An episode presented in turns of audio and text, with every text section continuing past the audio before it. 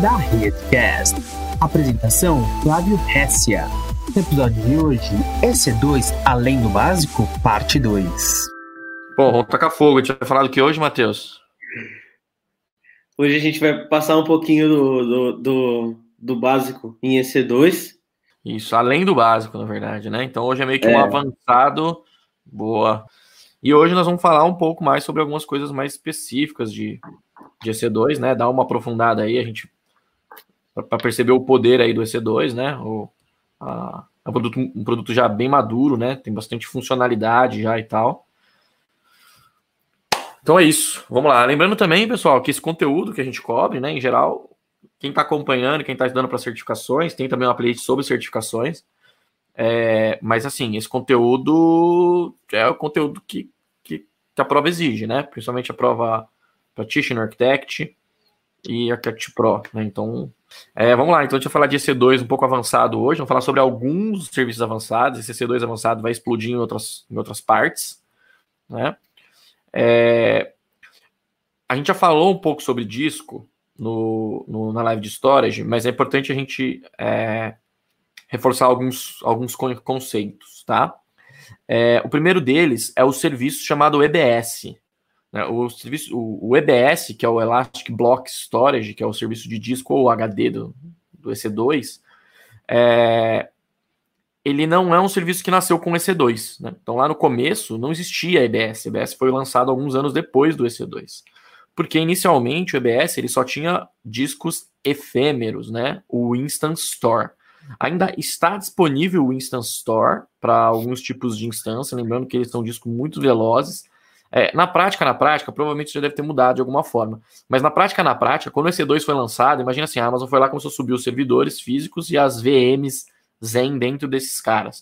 O que acontece é que não tinha storage, entendeu? Então, era os discos na barriga do servidor. E aí, por ser disco na barriga do servidor, eram discos é, que foram rapidamente ficando muito velozes, porque ele está no, no, próprio barramento ali da placa-mãe, né?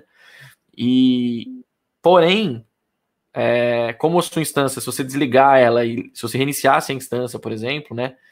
É, ela subia em, em, outro, ela sobe em outro, pode subir em outro nó, né? Em outro host físico. E aí, cara, o disco, seu disco não está lá no, na outra máquina, né? Então, é, é, por isso que os discos eram. É, tecnicamente, era por isso que os discos eram efêmeros. Por outro lado, né, é, isso foi pensado em trabalhar de forma efêmera, como trabalham a maior, a maior parte dos containers e dos microserviços hoje. São efêmeros, né? Então, o que é efêmero mesmo, Matheus? O meu prodígio auxiliar prodígio. efêmero é uma aplicação que não, não, não tem é, persistência de dados, né? É isso aí. Então, assim, ele não persiste nada em disco. Por quê? Porque se você persistir no caso do no caso do Instant Store, como se fosse uma memória RAM, né? É um, é um, é um, um disco não é um disco não volátil, né? Então, é, perdão, é um disco volátil, né? Então, o, o, o, que acontece é que o, isso se aplica a muitas aplicações. Então, por exemplo, se você, quando você tem um auto scaling, né, o disco tem que ser efêmero, porque a instância vai morrer, né? É, o que acontece com o Instant Store é algo parecido. Então, se você precisa de discos de, alta, de altíssima performance, faz sentido você usar os, os Instant Store que não são disponíveis para todos os tipos de instância. Eu recomendo para todo mundo sempre, pessoal, esse, esse, projeto aqui, ó. Eu, a gente vai até colocar no nosso site, cara, um, um barra C2 instances no nosso site, da rede.com.br. Mas esse aqui é um projeto open source que chama as APIs da AWS e aí ele traz as, as instâncias, o resumo de instâncias com preço e tudo mais. Então é um cara bem legal, bem interessante. Então você consegue filtrar aqui pelo tipo, consegue fazer expressão regular. Por exemplo, sei lá, T3, é, sei lá, T3, 2 e 4 X large. Sei que eu fiz certo. Né? Não, não existe T3, 2, T3, 4, mas M, M5, 2 e M5, 4. Tá vendo? Ele vai trazer 2 e a 4. Então, se você quiser colocar M5 de, de 2 a 8, por exemplo. Vai trazer. Por exemplo, então consegue, você consegue fazer expressão regular aqui que facilita bem. E aí você consegue filtrar aqui ó, a região que você quer. É, o, e ele, ele, traz os preços, você consegue também colocar reserva para ele poder fazer comparação. Faz o preço reservado também. Então eu quero reserva um ano upfront. Então quando ele trouxer aqui reservado ou reserved, ele vai trazer o reservado do que você pediu. Se você falar, ah, eu quero um reservado de três anos, sem pagamento adiantado, por exemplo, ele vai trazer o preço mais econômico aqui do mês. Ah, mas eu não quero saber por mês, quero saber por hora. Problema nenhum, você vem aqui e muda, tá? Então é bem, bem facinho, bem interessante. Então quando você olhar o, o aqui, você vai ver que tem as instâncias, ó, instance storage. Então EBS only significa que você vai pagar todo o disco à parte, sempre, né? E quando você olhar aqui essas instâncias que tem esses discos, ó, esses discos são os discos do Instant Store. Tá? Então, agora, normalmente agora as NVMe, né, que são os discos é, de, altíssima, de, altíssima velocidade, que são, estão ali na, na, própria barriga da máquina, bem pertinho dela, tá? Então, é bacana saber a aplicabilidade. Não é muito utilizado, mas é, pode resolver, pode ser aplicado em, em, muitos casos, né? Então, esses são os Instant Store. Aí depois, quando a gente entra no EBS, né, a gente tem os sabores de EBS. Então a gente tem o EBS mais utilizado, que é o GP2, é, que ele é um disco muito baixo, é, e ele tem IOPS provisionados. A gente falou sobre isso no vídeo de storage, mas assim, é, só um resuminho aqui, ele tem, para cada giga provisionado, ele te dá três IOPS. Então, é, você vai ter esses três IOPS, né? Então, se eu colocar, por exemplo, 100 GB, tem um, tem um limite mínimo, né? um tamanho mínimo. O GP2, né? O disco GP2, ele é um disco que tem. É, ele é feito para a maior parte das aplicações. Por quê? Porque ele é um SSD, né? Ele tem baixa latência é, e ele, ele é veloz, né? Ele, ele pode, pode trazer de volta, Matheus. Ele é veloz. É, porém, os IOPS dele são proporcionais à quantidade de. Os IOPS dele são proporcionais à quantidade de. É, de giga que você provisiona. Pô, Flávio, mas como assim? Se eu pegar um volume aqui e criar um volume com, com sei lá, 100 giga, ele vai me dar 300 IOPS, tá vendo? Se eu fizer um volume com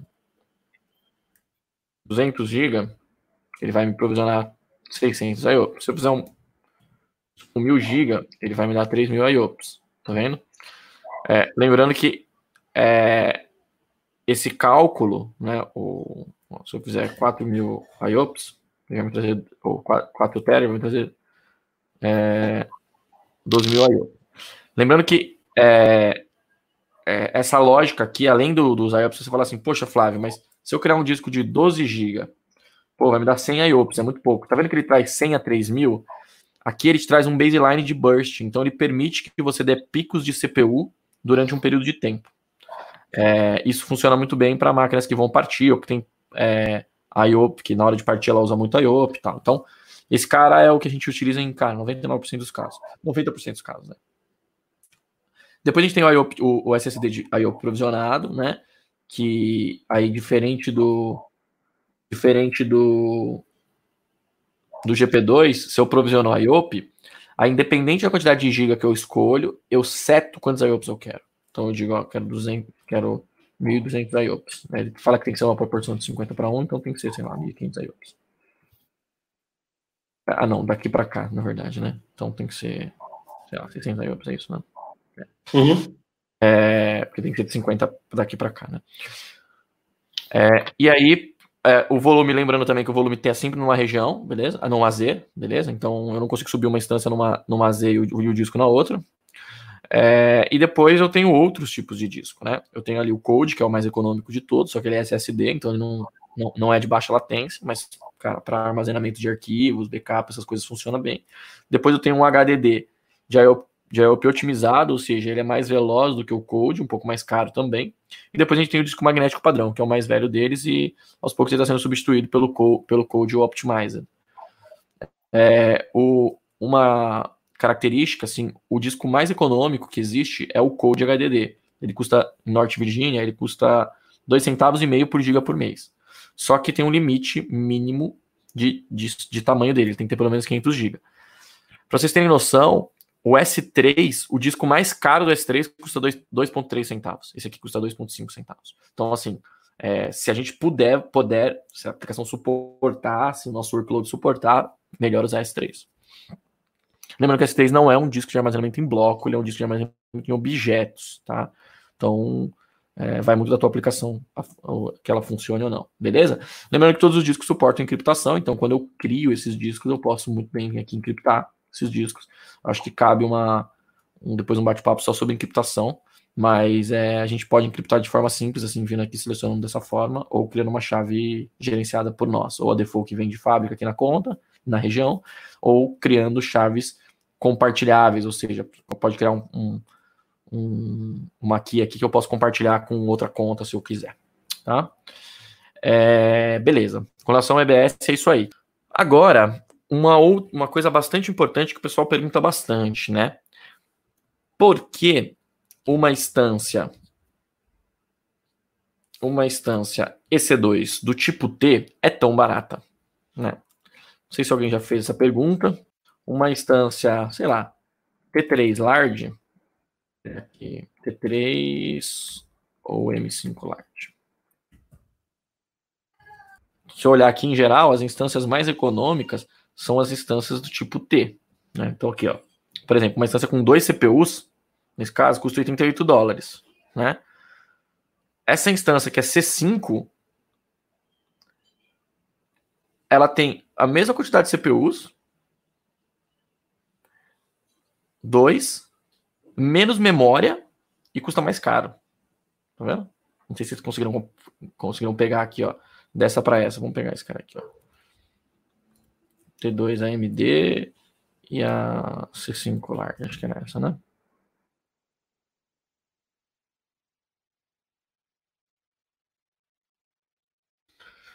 Então, veja. A gente tem uma instância com dois CPUs e uma instância com mais, mais memória por um preço menor, pô, uma pichincha, né? A sacada, pessoal, tá aqui, ó. Tá vendo? É o o burst de, de 7 horas. E aqui, se você ver aqui, ele vai ter uma explicação, explicar ali que ele vai usar crédito CPU, né? Pô, Flávio, mas que diabos é esse tal do crédito CPU aí? É, e é isso que a gente tem, vem para responder aqui. Tá? A lógica do crédito CPU é a seguinte: é, na prática, na prática, instâncias do tipo T são instâncias com o disco, o CPU compartilhado. Por isso elas são mais econômicas. Porque a Amazon pega esse, esse mesmo CPU, esse mesmo vCPU, entrega ele para 3, 4, 5 clientes. Né? Bom, Flávio, mas beleza, entendi. Então o compartilhado é ruim. Não é ruim, ele é diferente, ele é mais barato. Porém, 90% das aplicações 90% estou chutando aqui, mas boa parte das aplicações, elas não usam 100% de CPU 100% do tempo. Normalmente elas mantêm ali o CPU, inclusive, muito baixo, e depois ela dá burst. Então, esse é um benefício da cloud, da AWS. Por quê? Porque, teoricamente, você precisa sempre comprar o CPU cheio, né? Você não tem a possibilidade de usar pelo que usa. É, é, é o Uber das CPUs, entende?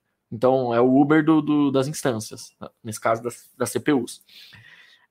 E aí, como que é a lógica? Né? A Amazon falou, beleza, vai ser compartilhado. Mas, pô, se eu colocar todo mundo lá no mesmo CPU e todo mundo usar a instância do tipo T, tá usando o mesmo vCPU, vai virar uma zona, porque todo mundo vai usar.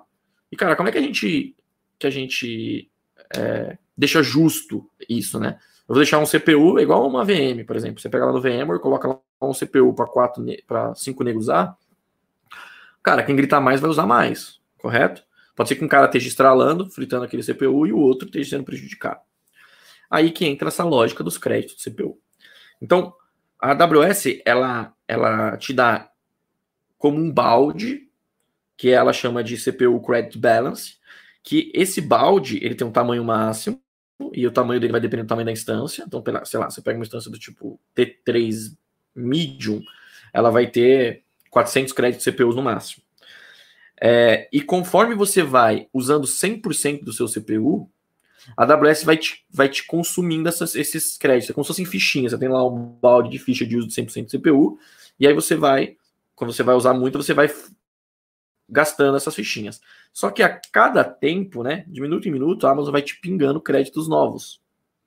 Só que quando chega na, na, na tampa do balde, quando o credit balance está lá no caso da uma instância que tem 400 créditos de limite, ela vai travar em 400, ela nunca vai passar de 400. Agora, quando você começar a usar aí ela vai te tomando. Ela vai te tomando, ela vai te tomando. Então, se você ficar, no caso dessa instância aqui, né? Se você ficar sete horas consumindo CPU dela o tempo todo, 100% de CPU durante 7 horas, o que, que vai acontecer? Esse balde vai zerar. Quando esse balde zerar, o que a AWS faz? Ela vai lá e te limita, normalmente algo como 20, 30% do CPU. Então ela vai lá, você vai ver lá no teu Task Manager, no seu top do Linux, você vai ver o seu CPU é, travado em 20, 20, 25%, mesmo pedindo recurso. Então você vai na, ali na hora ter um, como um CPU menor, tá? É, e como eu controlo isso, né? Como eu gerencio isso? É, existe, existe a forma simples, né? Que é o, o, o CPU crédito tradicional, de como ele foi lançado. Então, olha aqui, ó, a gente tem um gráfico mostrando uma instância que esse aqui é o limite dela, tá vendo? Provavelmente são, sei lá, 270 créditos CPUs. Então, ele está aqui com 270. Por quê? Porque o balde está cheio. E aqui a gente tem um outro gráfico que é o uso de créditos. Então, por minuto aqui, nesse caso, cada 5 minutos, quantos créditos CPU você usou? Essa aqui é uma instância que está com pouco uso. Né? A partir do momento que começa a usar muito crédito, que esse gráfico vai subindo, o seu balde vai murchando, vai, vai esvaziando. Quando o seu balde chegar aqui, você tem um problema. Né? Provavelmente a sua aplicação está pedindo CPU e ela não tem CPU para usar. Tá? Então, esse é um, aí tem muita gente que fala assim: ah, a instância do tipo T não presta. Não é que não presta, é que provavelmente o seu workload é um workload que não é para instâncias do tipo T. Seu workload é um workload com CPU, uso intenso de CPU, então você tem que usar instâncias do tipo C.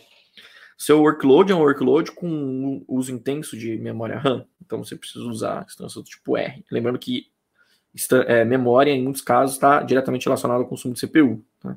Em muitos casos, né? Porque é, se a sua, se a sua máquina precisa, é, tem pouca memória, provavelmente ela vai ter que é, processar mais para fazer os cálculos matemáticos de forma mais, mais complexa. Mesma coisa que ter uma calculadora com, com um visor muito pequeno, né? Você tem que dividir aquela conta em mais vezes.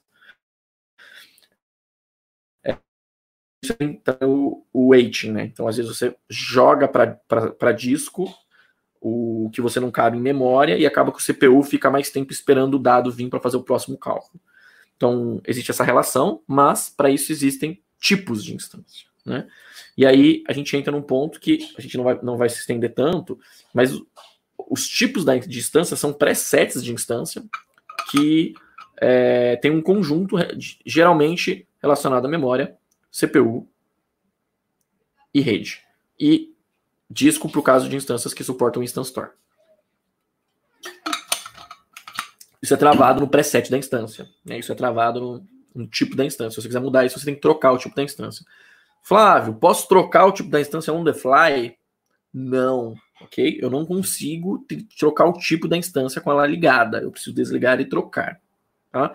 O que eu posso fazer se minha aplicação for efêmera, eu tiver um auto-scale, um load balancer, eu consigo é, fazer isso sem, sem derrubar a minha aplicação. Beleza? É, depois a AWS lançou um carinha chamado Unlimited CPU Credit. Tá? É, eu acho que vale a pena a gente falar só disso num momento oportuno, mas é, em resumo, o Unlimited CPU Credits, né? Vou trazer para o console aqui para a gente poder ver de forma mais mais clara essa questão dos créditos CPU. É, mas o Unlimited é mais ou menos o seguinte: é, a AWS diz, olha, se você chegar nessa situação, você pode pagar por crédito CPU. Isso é um limited. Então, a instância ela tem crédito CPU ilimitado. Só que quando você acabar o seu baldinho, você passa para comprar as fichinhas. E, em geral, isso acaba fazendo com que a instância fique mais cara do que você trocar o tipo, uma instância do tipo T do tipo R. O Unlimited ele é muito legal para quando é muito rápido. Durante, cara, você precisou usar ali numa emergência. Lembrando que para é, todos esses gráficos você consegue criar, você consegue criar alarmes. Então você consegue criar um alarme, por exemplo, pegar essa instância aqui, não sei quando que ela ficou no ar, puxar um, duas semaninhas aqui só para ver se ela ficou no ar. Aqui, ó. esteve no ar há duas semanas atrás. Aqui. Então a gente vai ver aqui que a gente teve é, um consumo de CPU aqui nesse período, né? É, teve esse consumo de CPU, provavelmente quando a máquina ligou, deve ter sido feito só um teste, né? E a gente tem aqui, tá vendo, o crédito de CPUs, então, o consumo, quando ela ligou, ela gastou uns créditos do CPU. É, e além disso, o balance dela ó, começou, começa baixinho. Quando você cria uma máquina, ela começa com bem pouquinho crédito de CPU. E aos pouquinhos, porque antigamente a gente fazia uma estratégia, a gente ficava lançando máquina nova porque ela vinha com crédito CPU cheia. Mas a Amazon ela criou um mecanismo para isso, para pegar os espertinhos. E agora ela, ela, por exemplo, essa instância aqui, ó, apesar de ser uma instância grande, ó, uma instância do tipo T, T, T2, T2X large, ela começa aqui com 120 créditos CPU. E aí ela vai aumentando esses créditos durante um período, até ela chegar no limite dela, que ela tem um limite, toda instância, de acordo com o tipo, tem um limite de crédito CPU, e aí ela vai ficar com o crédito CPU chumbado aqui, até você começar a consumir, aí ela cai, e a ideia é que isso vai caindo e voltando.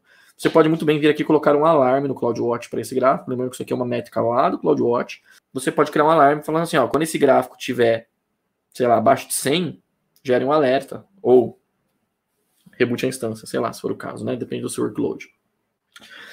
É, e aí, mesma coisa com, com, o, com o uso de crédito. Para Unlimited, então quando eu pego a instância e eu, eu habilito o Unlimited nela, então, ó, Tá vendo aqui? Eu tenho settings. A partir de agora, se o meu crédito acabar, eu vou começar a pagar por créditos extras. Então, é, aí tem um gráfico, tem dois gráficos para isso, né? E aí você tem que. É o ideal que você vai lá e coloca também ali para monitorar. A partir do momento que eu começar a pagar crédito CPU, me avise, porque eu não quero ficar pagando. Eu, eu quero ter o seguro de não travar o meu CPU, mas eu também não quero ficar pagando. Beleza? Aqui são os créditos de. Agora de Launch Template, né? Então, o que é o Launch Template? Launch template é, quando a gente vai criar uma instância, vocês devem ter percebido que a gente vem aqui dar um launch na instância. Esse launch, ele requer um wizard. Então, eu passo o wizard, porque nesse wizard eu vou dizer qual AMI eu quero. Então, eu quero uma AMI, sei lá, é, Ubuntu. Então, eu peguei aqui o Ubuntu. Perfeito. Aí eu escolho o tipo da instância. Eu escolho, sei lá, T2 T2 micro tudo isso que eu vou que eu vou colocando aqui, a gente vai ver algum, a gente vai ver a parte de placement groups hoje e tal. Tudo isso que eu vou colocando aqui, então, ah, eu quero que a máquina tenha instância é, IP público, sim. É, eu quero que ela tenha lá o T3, T2 Unlimited habilitado, sim ou não. Ah, eu quero habilitar o monitoramento avançado, eu quero habilitar o Terminate Protection para que a máquina não seja apagada por engano. Então, quando eu faço toda essa configuração aqui, é, ela só vai servir para essa instância. Ah, eu quero que a máquina tenha um disco EBS extra de 20 GB. Esse disco ia terminar junto com a instância e eu quero habilitar a encriptação para os meus discos. Então, eu estou criando aqui um, um, um, grupo de configuração, um conjunto de regrinhas que eu estou configurando para minha instância. Ah, eu quero que ataque o nome da instância seja instância XPTO. Eu quero que ela tenha a tag env como produção, ambiente, né? Eu quero que a tag dono seja Flávio. Então, eu vou especificando tudo isso. Security Group, eu quero seguir um Security Group específico. Ah, um Security Group chamado da rede, chamado de All Traffic. Então, fiz tudo isso. Além disso, na hora de eu dar um launch, ele também pede aqui. Então, eu escolho aqui. Então, aqui eu vou usar dele da rede é, uma aqui existente, eu crio uma aqui. Quando eu faço isso para criar uma instância, ele vai criar essa instância e acabou. Tudo isso que eu configurei vai, vai ser perdido quando eu tiver que fazer uma outra instância. O Launch Template vem exatamente para a gente resolver esse problema. Então, o que a gente faz? A gente vem aqui em Launch Template, a gente cria essa configuração. Ó, tá vendo aqui para padrão Windows. Aqui foi um, um, um, lab que a gente fez. Então a gente cria é, esse launch e eu posso depois startar instâncias quantas vezes eu quiser. Então vou dar um exemplo aqui. É, Linux do Flávio. Sei lá. É, não vou usar nenhuma versão anterior. Vou, vou criar um carinha novo. Né? É, aí eu ponho o nome aqui. Configuração dos servidores que o Flávio costuma fazer. Beleza? Aí depois aqui regra de, de autoscaling não, não, não vem ao caso. Tags, se a gente quiser colocar tags nesse cara para dizer que, é, sei lá, dono é o Flávio. É, e eu posso criar várias, várias tags. É, eu posso, é, quando eu estou criando aqui esse template, eu estou criando um template novo, mas eu poderia criar uma versão para um template já existente. Então, não é o caso. Né? E depois eu venho com toda aquela configuração aqui, tá vendo? Então, tudo aquilo que eu faço lá no, Wiz, no Wizard, eu vou vir aqui e falar, ah, eu quero a instância, sei lá, Ubuntu. Ó, Ubuntu 8.4 LTS para HVM XPTO. Eu escolho aqui a versão que eu quero. Posso usar uma imagem minha que eu já tenha, tá? uma MI minha que eu já tenha. É, e depois eu venho aqui, ó, o tipo, tá vendo? Ah, o tipo, eu quero ter T2 micro, porque é o free tier, sei lá. É, o par de chaves, ele vai listar o par de chaves. E, e assim vai, né? O secret group. O tamanho do disco, discos adicionais, se eu quiser. Então, olha lá aquele meu disco que eu falei, ah, vamos criar um disco novo aí de, de 20 GB. Posso adicionar outros discos, né? É, a tag que vai ser na instância. Lembrando que a tag lá de cima é a tag do template, tá? Então eu posso colocar name, teste, é, ambiente, produção, dono, Flávio. Beleza? Essas tags também serão aplicadas aos volumes? Serão, porque em geral a gente aplica aos volumes também. Né? Configurações avançadas de rede, e aí outros tantos itens que a gente tem aqui de opções que a gente consegue fazer. Né? O limited, todas aquelas configurações. O user data, né? Toda vez que a máquina subir, eu quero que ela rode esse script. Perfeito. Criei o layout template se eu não fiz nada errado. Faltou um disco adicional aqui. aqui eu, na verdade, estou criando dois discos extras, né? É, sei, beleza. Quando eu faço isso, eu reviso aqui meu template, beleza. Agora tem um template novo, tá vendo? Então eu tenho o Linux do Flávio. Então se eu quiser subir uma instância, eu simplesmente venho aqui e, e dou um launch instance from template, tá vendo? Então eu consigo só dar um launch baseado nesse template, ele só vai perguntar quantas instâncias eu quero, ah, eu quero uma, quero duas, e é pau.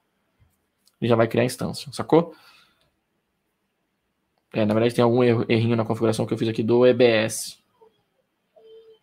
Provavelmente algum, algum erro na configuração, na configuração do EBS aqui. É, que eu fiz, faltou parâmetros, na verdade. Faltou tipo tal. É, porque que acontece? Como eu deixei aberto lá no template, ele, ele, ele espera que eu preencha esses caras aqui. Né? Por exemplo, o tipo do, do disco. Então a gente pode voltar no template se a gente quiser, a gente pode voltar aqui se a gente quiser, criar um novo template mas baseado no meu template existente. Então eu posso criar uma versão de um template existente. Então eu posso vir aqui ó, no Linux do Flávio e criar uma versão do template que já existe e vir aqui arrumar aqueles itens que estavam faltando aqui. Por exemplo, o disco agora sim, dizendo que o disco vai ser, se vai ter encriptação ou não, que o disco vai ser é, GP2. Esse aqui já estava bonitinho, vamos encriptar também. Beleza? E aí eu consigo arrumando é, Linux Flávio, arrumando o disco.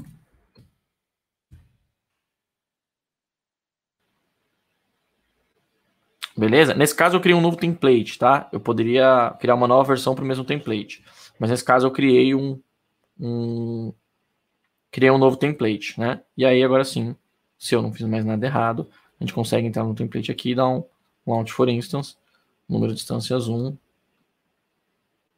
Tá com fogo. Não, ainda tem. Ah, não, acho que eu usei acho que o mesmo template anterior. Não, é Linux do Flávio. Esse aqui é o que tava com.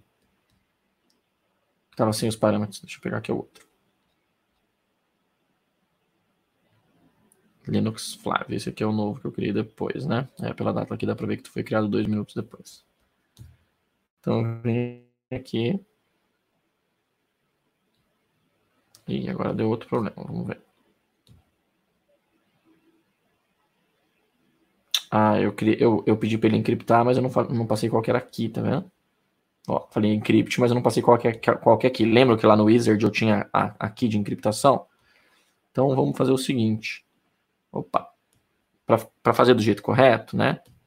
Vamos criar uma, uma nova versão é, uma nova versão desse carinha, né? Então eu venho aqui ao Modify Template, criar uma nova versão. E assim é o jeito legal de usar, tá vendo? Eu vou criando versões diferentes do mesmo template. Então aqui, arrumando disco novamente. É, e aí eu venho aqui no disco EBS, como eu habilitei a encriptação, eu sou obrigado a colocar aqui. Né?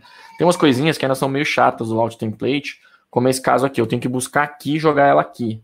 E colocá-la, a, colocar ela aqui. Pegar aqui e colocar aqui. Mas eu colocar nesse campo. Por quê? Porque aqui tá vendo, não está trazendo esse campo, esse campo pré-preenchido. Então eu tenho que ir lá no serviço de keys da AWS, né, que não é o próprio EC2. Então eu venho aqui no KMS.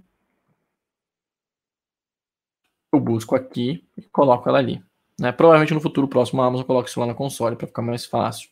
Então se eu pegar aqui Managed Keys, eu vou pegar aqui, é, é do EBS, né? Isso, AWS EBS. Então eu pego aqui o Cara, não me lembro se é o ID ou se é o nome. Eu acho que é o ID. Eu vou lá criar a nova versão. Então agora o que acontece? Eu tenho duas versões desse meu template, tá vendo? Então quando eu vou dar um launch na instância, eu posso escolher qual é a versão eu vou usar. Se é a default, que é a primeira, ou se é a segunda. Eu posso trocar essa versão, tá vendo? Então eu vou subir em cima da segunda e vou rezar para dar certo. Que os deuses da demo me ajudem. Não, deu erro. O que ele deu? The request must contain EBS parameters. Vamos ver o que está aqui. Vamos resolver por aqui. Ah, faltou em um disco. Faltou em um aqui.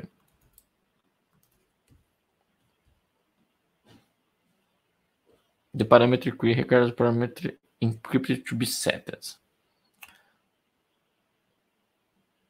The parameter key é, é, aquela coisa, né? Às vezes acaba dando um pouquinho mais de trabalho aqui ainda, apesar que aqui, é, essa interface ela melhorou bem já, tá, pessoal? Ela, antes ela, ela tem coisas que já estão autocompletando e tal, né?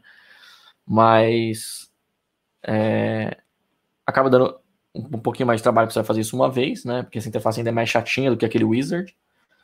Mas uma vez configurado, não. The parameter key required the... Ah, beleza. The request must contain a parameter size of the snapshot. Beleza, agora ele já está falando o tamanho do disco. Porque eu criei esse disco aqui 100, tá vendo? Então vamos criar aqui o tamanho do disco.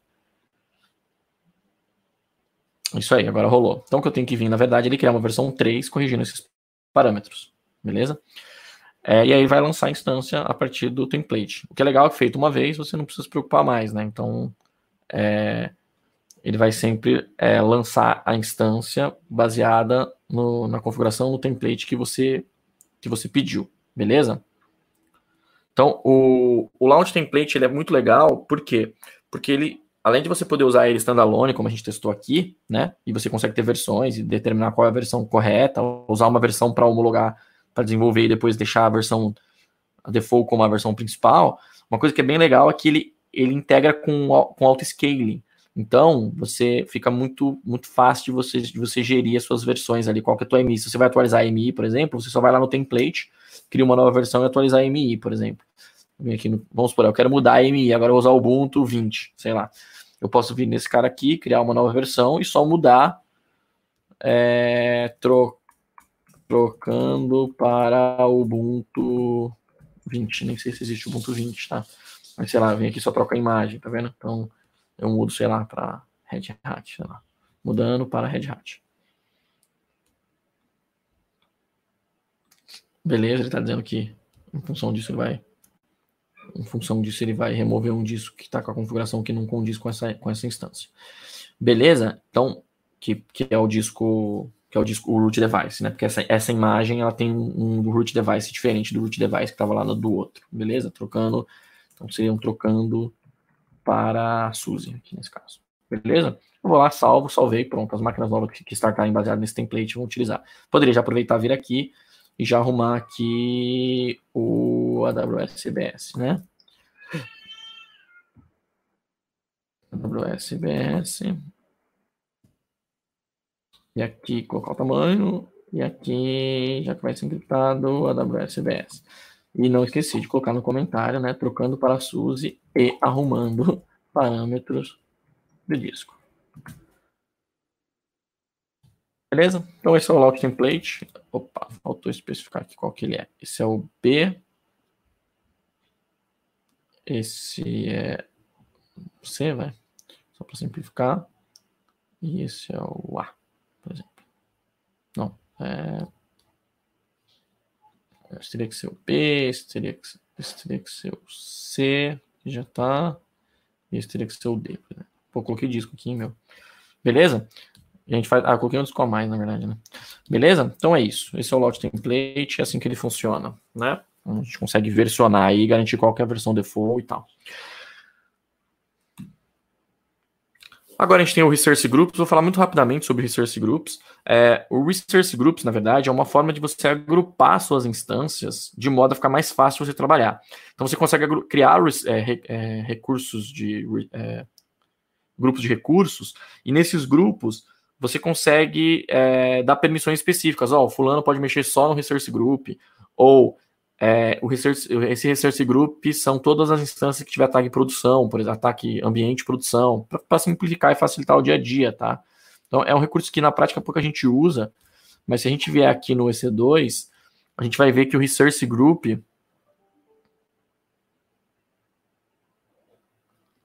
ó, que o Research Group aqui a gente consegue criar grupos de research é, e depois é, aqui por cima você já chama ali, você fecha ali um universo de instâncias. Então a gente pode criar um resource group baseado em tag, é, por exemplo, é, colocar um resource group de, sei lá, de EC2 com todas as instâncias, por exemplo.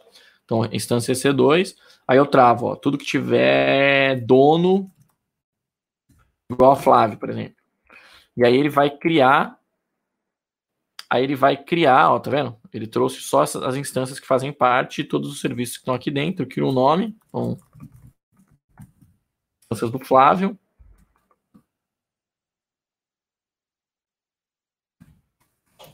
Dois Flávio, né? Vai ficar mais bonitinho. Instâncias do Flávio, não mexam. Não mexer eu posso, eu posso taguear esse grupo, lembrando que uma coisa é taguear o grupo, outra coisa é as tags que ele usou para ser criado, né, para ser associado. E aí agora eu tenho aqui é, o Resource Group é, Flávio, e nesse Resource Group Flávio, eu tenho, tá vendo aqui um outro exemplo, que a gente trouxe coisas do Pedro. Então, quando eu trouxer aqui, ele vai trazer os recursos do Flávio, a configuração do Flávio, eu consigo exportar, isso pode ser, poderia ser uma lista gigante. Eu posso tomar ações baseadas aqui no Resource Group, tá? eu posso brincar é, bastante com esse cara eu posso usar esse o Research Group para trocar tags, então eu quero baseado no Research Group, eu quero trocar todas as tags Flávio para Flávio.rest, porque agora a gente mudou aqui a regra falando que a tag vai ser nome e sobrenome. Então eu poderia vir aqui, baseado no Research Group, alterar, te, alterar a tag de todos os recursos que estão dentro desse Research Group. Tá? Então tem, tem recursos bem, bem bacanas para uma questão de organização mesmo, tá?